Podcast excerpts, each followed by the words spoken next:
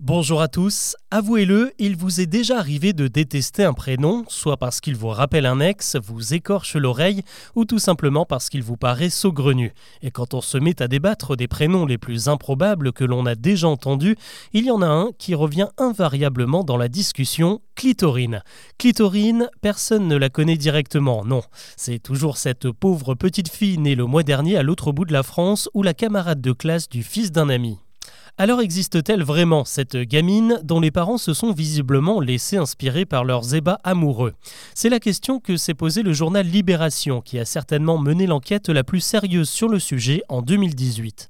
Le journal a d'abord tenté de vérifier l'information dans le très officiel fichier de l'INSEE qui répertorie les prénoms enregistrés chaque année dans les mairies et là, pas de trace de la fameuse clitorine. Le petit souci, c'est que pour que l'INSEE archive un prénom, il doit avoir été donné au moins trois fois dans une même année ou alors 20 fois depuis 1900, la fillette aurait donc pu passer entre les mailles du filet.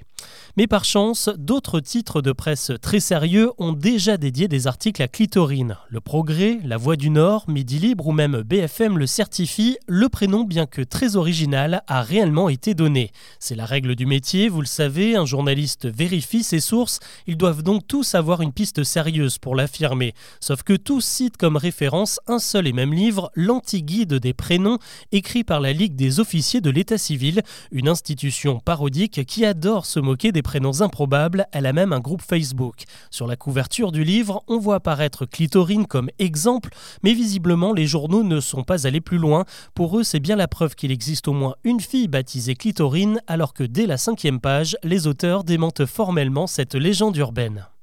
Mais comment est-elle née cette légende? Pas facile de trouver l'inventeur de clitorine, mais ce qui est sûr, c'est que la propagation de la rumeur est due au fait que les officiers de l'état civil, les vrais qui enregistrent les naissances en mairie, ne peuvent plus refuser un prénom depuis 1993. Si vraiment ils estiment que ça peut porter préjudice à l'enfant, ils peuvent en avertir un juge, une procédure assez longue et coûteuse.